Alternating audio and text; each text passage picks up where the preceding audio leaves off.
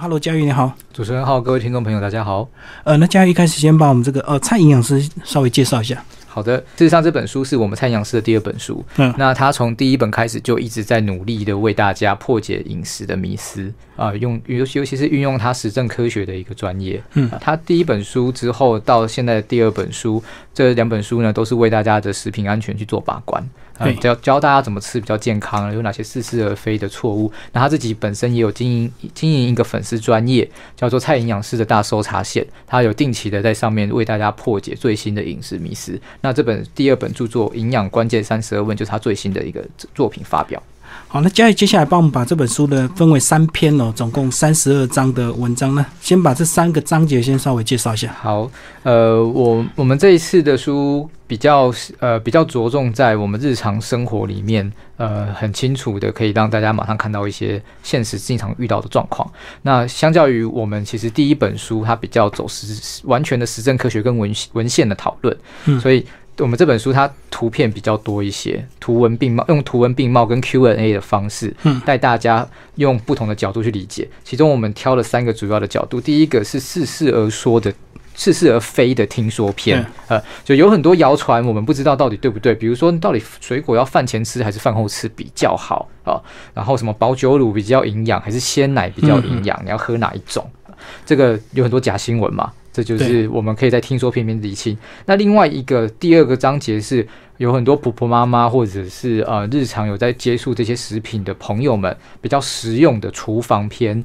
那在厨房里面，你可能会吃到的油啊、保鲜膜啊，然后炒菜锅啊啊这些东西，经常呃去影响到你平常的食品安全相关的主题，我们也会在这一篇里面谈到。呃，那再来第三个篇章就是原来如此的食安篇。那食安篇这个东西，它的范围可能就是再更广一点的。比如说，大家有没有听过，呃，像什么化学淀粉，它跟一般淀粉的差别？又或者是像，就夏天到了，可能有很多朋友喜欢喝手摇杯，里面有珍珠。嗯那珍珠是怎么做的？到底这个人工色素吃起来安不安全？那个食品安全怎么把关？那隔夜饭有没有任何的风险？啊、类似这样子的案例都放在第三个篇章，原来如此十安篇。所以，我们这三个章节里面，我们把日常生活常见的问题去做这三个分类，一共做了三十二个问题的 Q&A。同时，在最前面，我们也有把每一个问题会遇到的关键字特别标示出来。所以，大家如果对于这个相关的议题讨论有兴趣的时候，就可以先看我们的目录，目录就很清楚的，除了有问题的题目以外，然后也有每一个问题的 keyword。嗯关键字都会写在上面。所以听众朋友如果拿到这本书，你可以挑你有兴趣的来阅读啊。三十二篇其实都是独立的一个章节。对好，那接下来每一篇是不是挑一些来跟我们稍微介绍一下？OK，好，那呃，我可以先来分享一下，呃，首先是关于那个似是而说的似是而非的听说篇啊。好，那刚刚有提到，我们有其中一个章节在讲说，大家觉得饭前吃水果比较好，还是饭后吃水果比较好？嗯啊，那我们每一个章节在进入主题之前的第一页都会有一个简单的 Q&A，除了看到我们题目之外，还会有一个营养知识的随堂考。对，啊、比如说讲到饭前吃水果还是饭后吃水果比较好，就会联想到有些人会讲到水果有什么寒的属性啊，然后什么样的中、就是中医来讲的话是什么样的属性，好像这个属性会影响到说你要不要在饭前吃。对，啊、那我们这个前面就会问大家说，诶，你觉得这个观念是对的还是错的？嗯嗯，那事实上，呃，像在水果这件事情上面，如果我们先讲结论的话，营养师的观点是觉得，其实饭前吃、饭后吃根本没有差别，嗯就是任何东西都是这样子，你不要摄取过量就好。嗯嗯，呃，那有一些食物它可能本身是特别特别甜或特别酸的这些类型的食物的状况，好，那你可能在空腹的时候吃，它就不太适合。因，为你可以吃一些些，但是你如果你要吃到真的很不适合、很不舒服的状况，你要吃很多。那这件事情其实也不光是在水果上面啦，你吃任何的食物都是一样。过量都不好。对对对嗯，对对，所以我们像我们在这个搜查结论里面就有讲到，呃，如果大家对于前面的 Q&A 这个过程啊，没有办法短时间看得很仔细的话，也可以在每一个章节后面，我们会直接跳到搜查结论的部分。那结论部分，营养师就直接讲到，他说，基本上人体的消化器官是非常的精密奥妙。那对多数的健康，先强调健康的成人，嗯呃，水果是任何时间都可以吃的，所以你没有分饭前饭后。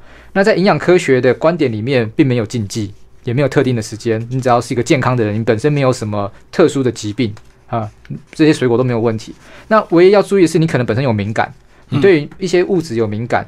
比如说，如果你是摄入大量的这种含量钾高钾的水果，你可能会有肠胃不适的状况。可是你也是要过量才可能会产生比较大的敏感反应，或者你本身真的对某些东西有敏感的状况，你也可以。适时的去避开它们啊。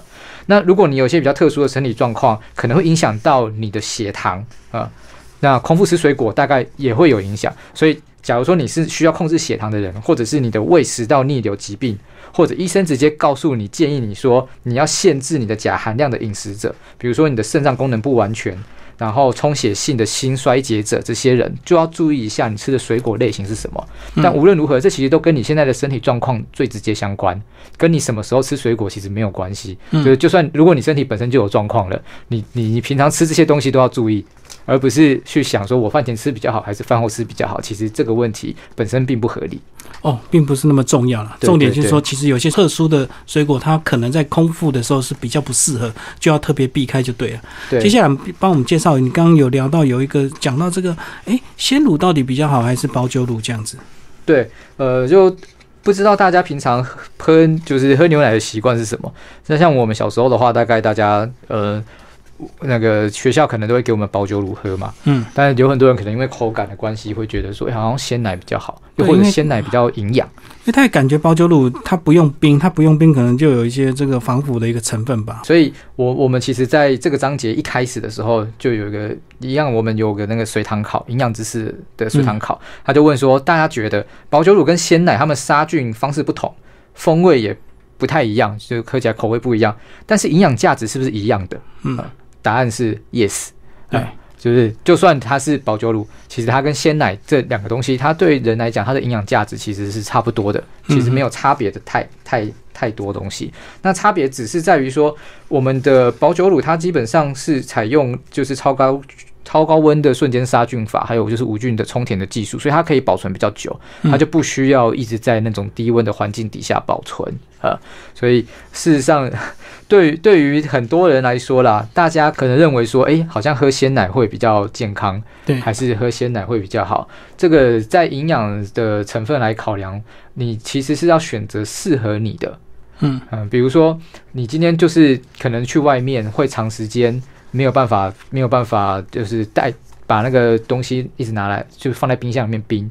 可是你又怕牛奶坏掉还是什么的，那你也不用排斥说你今天喝的是保酒乳，好像比较不好。其实也不会，因为这两者之间它只有风味不同，嗯，但其他的部分，比如说蛋白质啊、钙质啊、维他命啊，它的营养含量是差不多的。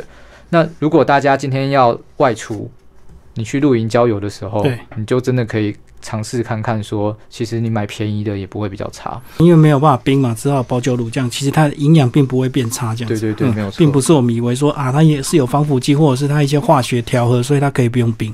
哦，对啊，当然就是如果就是营养师建议，当然还是会有这个糖分的控制啊，还有就是添加物上面的建议，就是尽量还是使用就是原味的。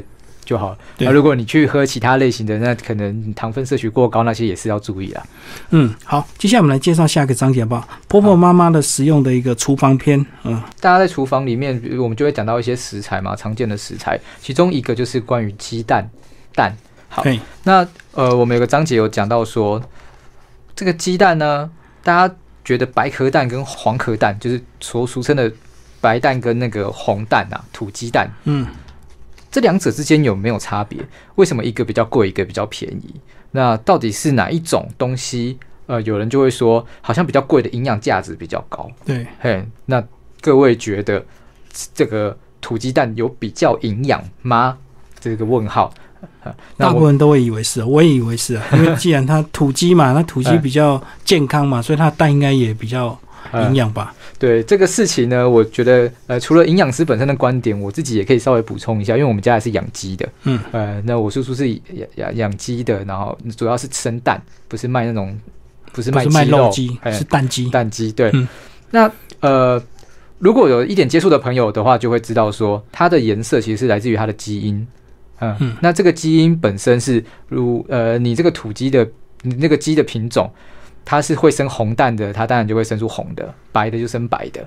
但是问题是，其实它生出来是怎么样子的蛋，它只是颜色不同，它的营养价值并不会因为它的基因不同而有很明显的差异。嗯哼，这个蛋营不营养，跟它的产地、跟它吃的饲料其实比较有关。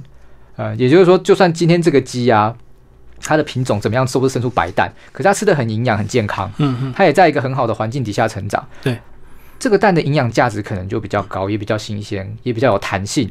这就会影响到，就是因为它吃的好，它自然排出来的蛋就会是好的蛋。嗯，所以大家不用太过于执着在黄壳蛋啊，或者是白壳蛋，好像因为一般来讲的话，大部分的土鸡蛋都还是比白蛋要来的贵。嗯嗯，可是其实在营养成分上面，呃，用颜色去判断并不是一个好的标准。哦，所以主要是以他们吃的饲料以及他们饲养的一个状况，因为确实有些蛋鸡是关在笼子里啊，有些鸡是到处乱跑的，对，所以这样就会差别，就对。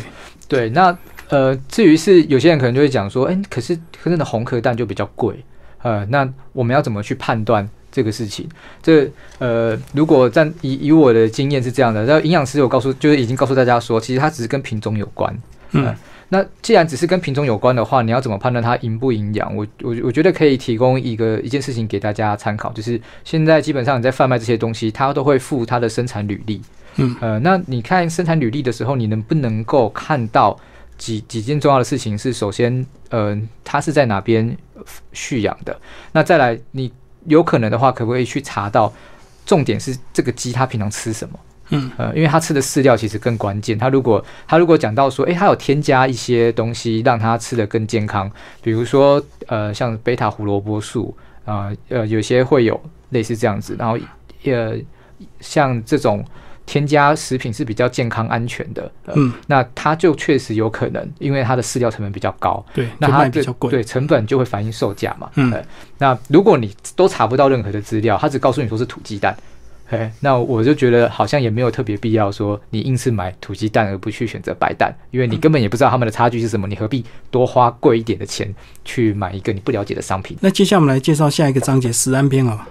好，哦，食安篇的话，可以先让嗯问跟大家分享一下，我们里面有讲到最近很红的粉圆啊，这个嗯粉圆不只是台湾很红，最近国外也很红。对对对，日本那边好像也很夸张，什么东西都加珍珠。嗯，嘿，那诶，大家知道珍珠是怎么做的吗？它的那个原料就是它本身也不并不是天然的就长成那个样子。嗯嗯，它它还是一个加工的产物，所以有些人就会担心呐、觉得说，诶，那个珍珠的那个黑色，到底到底它这个这么黑的这个颜色会不会对健康产生影响？所以我们这本书这个章节里面主要讨论的是人工色素。嗯哼，嗯，这个人工色素的部分，它到底吃起来对人体有什么样子的影响？那我们在吃珍珠奶茶的时候，可以怎么样的去判断？基本上，营养师的概念是这样告诉大家，就是大部分我们去使用的这个焦糖色素，只要说是呃，我们台湾目前呐、目前可以使用的这些焦糖色素来讲的话，大部分通过检验的都不用担心。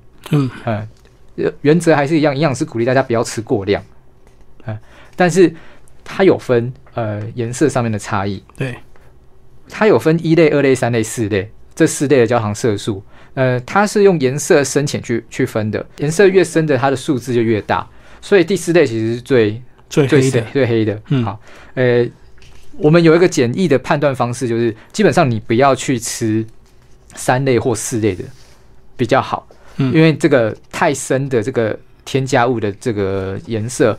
它其实它的这个添加物的颜色太深的时候，它的风险事实上有稍微高一些些，它的争议性比较大。因为我们在就是营养师的说话结论里面就有讲到说，它其实三四类里面有使用一种东西叫做氨盐化合物。嗯呃，那这个氨盐化合物呢，它可能会影会让你很难判断说这个它的健康安全的范围到底到哪里。所以如果这个铵盐化合物，它就会影响到你今天呃使用的这个添加物来源是不是原料原料是不是比较单纯的。嗯，那如果说它要更不单纯，表示说法律上面其实可以它可以钻的漏洞可能会比较多。所以这样讲，白珍珠会比黑珍珠好一点哦，因为别白珍珠至少没有染色。呃，这个在焦糖色素，因为今天讲的珍珠是专门去讲焦糖色素这件事情。对对对，对，可是其实我不知道白珍珠的白，它可能又加另外一种，是不是有再加别的东西，我们也不知道，是不是有加白色素就对。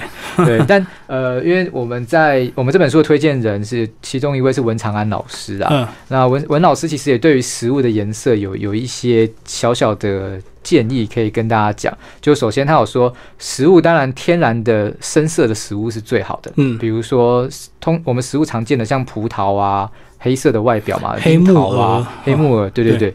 那大部分这种黑的色黑的，像花青素这些是好的，非常好。